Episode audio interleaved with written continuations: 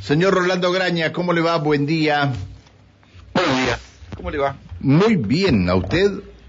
Aquí yo mirando aumento de precios. ¿eh? Ah, vos también te, te pones a... Tempranito en la mañana. Cada cosa te pones a mirar. ¿Viste, viste? No, ayer estuvo picante la conferencia de prensa de Feletti, ¿eh? Este... Vos sabés una cosa, que ayer acá hay un mercado concentrador donde llega la fruta y la verdura y se distribuye eh, y, y los mayoristas van y compran ahí y, y las verdulerías van y compran ahí. Bueno, en la mañana nosotros tuvimos una, una charla con gente de, de un instituto que se dedica a esto y nos dio 18% aumento en la fruta en, el en la fruta y verdura en el mes de de febrero, 80% de aumento en la zanahoria, bueno, un 40% en la cebra y todo lo demás. Y entonces llamamos al titular del mercado concentrador Sí. y nos dijo que sí, que hubo un 18% de aumento en frutas y verduras. Y claro. Porque Y eso en febrero. había llovido, por que son de estación, porque esto, porque lo otro, porque lo otro, y claro. Sí, este, pero acordate, acordate que nosotros veníamos diciendo la comparativa punta a punta del año y que en algún momento los precios de frutas y verduras se estabilizan porque si no no se las vendes a nadie, o sea, son frutos, son mercaderías perecederas, mal que mal en algún momento tienen que bajar esos precios porque si no una vez que las cosecharon no se las venden a nadie.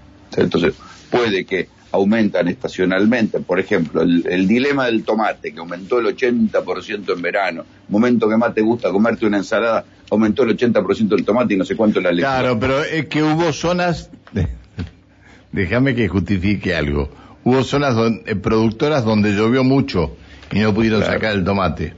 Y en otro donde no llovió nada. Claro, y ahí es tomate uno, tomate dos, tomate tres, eh, son distintos los tomates.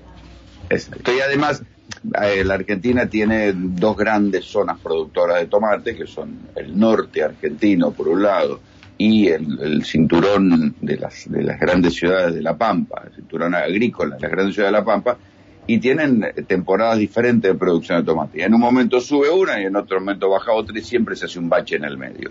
Pero esos productos tarde o temprano van a bajar, ¿viste? Eh, después quedará, no sé, ¿viste? Quedan casos exóticos como el ají morrón, que un día era un producto barato, un día subió y ahora te arrancan la cabeza cada vez que vas a la verdulería a comprar un morrón. Pero- bueno, ayer, como sea el morrón, nos decían que había bajado el precio casi un 25%, ¿no? Eh, claro, si estaba como, no sé, 300 mangos, era lógico que lo tuvieran que bajar. Bueno, Pero, eh, te pusiste a ver precios esta mañana.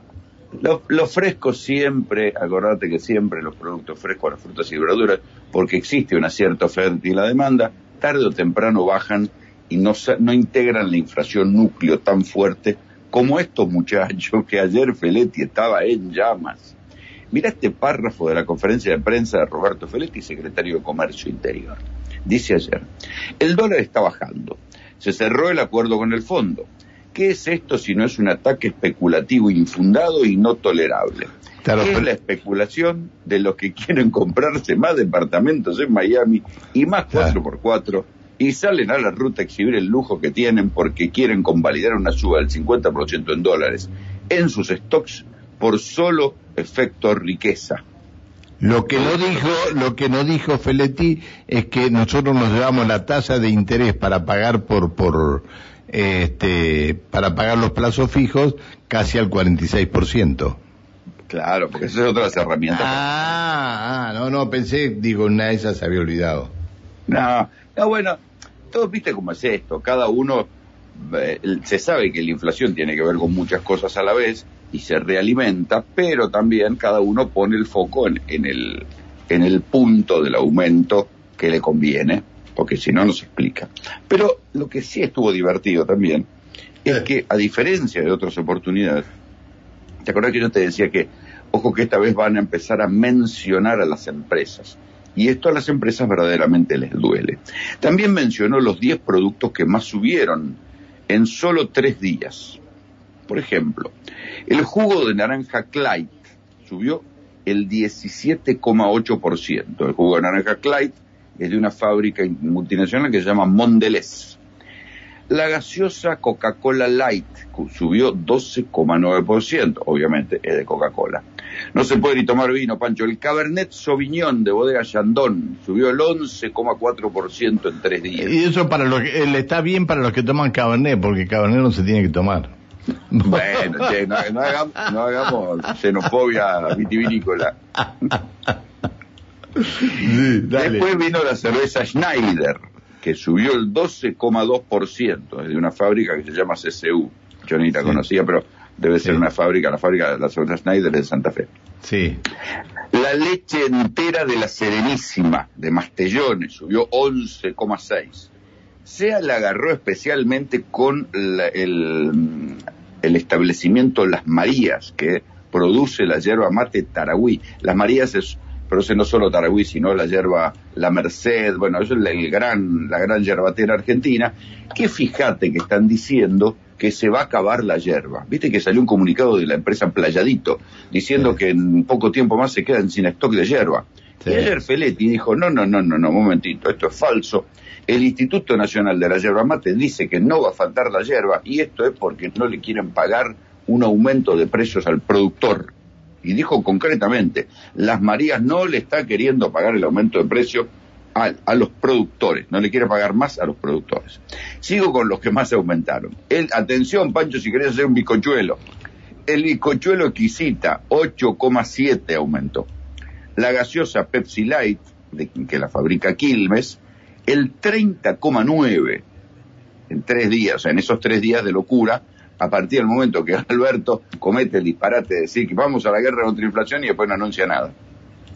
Y la naranja Fanta de Coca-Cola aumentó el 4%. O sea, estas son las cosas que ayer, fíjate que es la primera vez que en una conferencia de prensa, un secretario de Comercio Interior, en esto ni Moreno lo hacía, ¿eh? se pone a nombrar las cosas que más aumentaron, porque ¿qué es lo que se sabe que busca generar esto? Una- un debate con las marcas. Las empresas cuidan mucho sus marcas, ponen eh, cientos de, de empresarios, de, empleados de marketing a cuidar la marca y qué sé yo. Y esto a las marcas, la verdad, que les hace mal, porque genera un efecto, mm, ¿cómo decirlo? Efecto, mm, este, eh, mostrarlo como desaforado de los aumentos de precios. Esto yo creo que es lo que buscó hacer Feletti. Igual esto recién empieza y es más factible que eh, lo terminen sacando a Feletti que esto le genere algún tipo de daño a las marcas. Pero así está planteada la pelea. No, ¿sabés qué? Me, me- es decir, los que tenemos unos cuantos años, Ah, eso habla por vos, querido, yo no. no, por eso, por eso, no, no, no, no te estoy incluyendo, no te estoy incluyendo. Ah, gracias, gracias. Vos tenés más, pero yo te- no te estoy incluyendo. los que tenemos unos cuantos años, este, y a los que nos gusta eh, recorrer la historia, eh, esto también en, en un momento eh, el, el entonces presidente Perón, hace cuando era joven, hace muchos años atrás, llegó a decir que si había que colgar alguno lo iba a hacer. Sí, claro. ¿De esto te acordás? Sí, claro. Ah, entonces sos tan viejo como yo, entonces. Viste que no, no, no, no te quería, no te quería eh, eh, decir, Claro, claro. digamos, eh, no es que esto sea nuevo.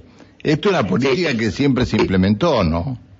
Igual hay que hay muchos perones en materia de, guerra contra la inflación, ¿no? Porque, por ejemplo, eh, hay un a Perón en el 52 se le escapa la inflación Claro. y cuando viene Gómez Morales a- como ministro de Economía aplica un plan inflacionario, Perón se va con una inflación del 3% anual porque había aplicado un ajuste.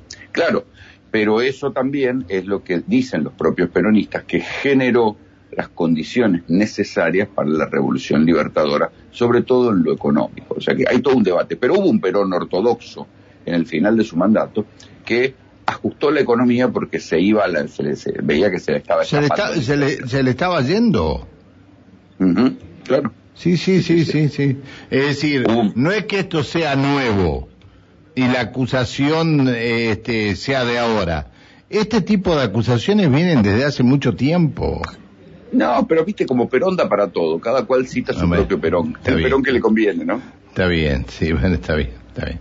No es que eh, esté hablando mal de Perón, sino solamente hice referencia a este tema del ataque a la inflación por parte de los gobiernos peronistas. A esto me refería. Sí, sí, no, pero ¿qué te quiero decir? Cuando le dijo, cuando Moreno le dijo, su pedido es una orden, señora, dentro de una empresa, este, esta empresa no va a subir más los precios. ¿No te acordás cuando Moreno, que estaba la, la, la presidenta Cristina Fernández y Moreno le dijo así a la presidenta? Sí, claro. Bueno, este es un show habitual, ¿no? Digamos, y acordate también que eh, todas las veces que Moreno intentó bajar los precios, siempre eran rebajas de corto plazo. Porque ahí yo discutí mucho incluso con Moreno, porque él tiene el teorema, para mi gusto equivocado, que eh, conviene tener grandes fabricantes de alimentos porque vos discutiendo con ellos podés bajar los precios, tenés que discutir con menos gente. Y yo le digo, no, cualquiera le dice, no, no es que yo sea una autoridad económica, pero le, le discutí, le decía, mira, la verdad cuando uno va a otros países ve que las, los, los mercados y los precios bajan en realidad cuando hay oferta y demanda. Cuando vos podés, tenés múltiples eh, oferentes para elegir. Si te sube mucho una cerveza, vas y te la otra mirá lo que pasa en el mercado de las gaseosas, lo que pasó con la irrupción de eh, Manaos y de Seco. La, gente dejó de comprar Coca-Cola porque era cara. Y hay mm, lugares en, el interior del país donde la verdad que las gaseosas populares le van comiendo segmentos a Coca-Cola. Y eso es oferta y demanda y eso frena, es lo, que verdaderamente frena los aumentos de precios la oferta y la demanda. No hay mucho para descubrir. Lo que pasa es que la Argentina es un lugar donde no hay un especial cuidado de permitir que haya multiplicidad de ofertas. Cada vez que una alimenticia compra la otra, debería intervenir el Estado decir, señor, en momento, entonces concentración monopólica. En Estados Unidos, vos no podés quedarte con todo el mercado de, qué sé yo, este, las gaseosas. Mm, porque existe una lente monopólica fuerte, es la base del capitalismo, el antimonopolio, del capitalismo moderno, porque es lo que permite que no se concentren los precios. Acá esto no nunca sucede. Entonces después vienen las pavadas estas de controlar los precios, de denunciar las empresas, que son siempre de corto plazo. A largo plazo, lo único que funciona en el capitalismo moderno es aumentar la oferta, para que haya oferta y demanda, nada más. Pero bueno, la Argentina es tan particular, Pancho. Eh, eh, está, está. No, me quedé pensando en esto de las 4x4 y que y los que amarrocan dólares y todo lo demás. Este, se debe, se debe olvidar, se debe haber olvidado, eh, Feretti, los dólares que se contaban y los pesos que se contaban ahí en, en Puerto Madero en una cueva, ¿no? Listo, bueno, bueno, bueno, bueno, uno se acuerda de cada cosa. Detalle, detalle al margen. Fíjate que ayer se conoció la, cifra técnica de fuga, de lo que se llama justamente en términos del, del peronismo, fuga de divisas, y la fuga de divisas siguió al mismo ritmo que el eh, promedio de los últimos años durante los años de Alberto pese a todo, se siguió fugando la guita y se siguieron formando activos, lo que se llama activos en el exterior, este, vía el contado con liqui y vía el dólar MEP. Se siguió fugando la plata. Está. Eh, estamos sobre las 8 de la mañana, Rolando. Panchito, abrazo. Nos encontramos en cualquier momento. Chao, Rolando. Hasta mañana. Te están esperando en Añelo, ¿eh? ¿Cómo no? Me dicen que te están esperando, así que bueno. Ya vamos a ir, ya vamos a ir. vamos a ir. Bueno. Yo estoy esperando el frío. Va, ¿Estás esperando el frío vos? Claro, claro, y si la vamos a hacer la hacemos bien, vamos a sufrir, vamos a sufrir bien. Bien, bueno, te dejo una manta con vos, no te hagas problema. Y la carpita. No, no, no, no, no, no, de eso ya lo tenés que conseguir vos allá, vas a conseguir a Tel, vas a, vas a conseguir todo. claro, claro. Chao, Rolando. Chao. Que sigas bien, hasta luego. El señor Rolando Graña.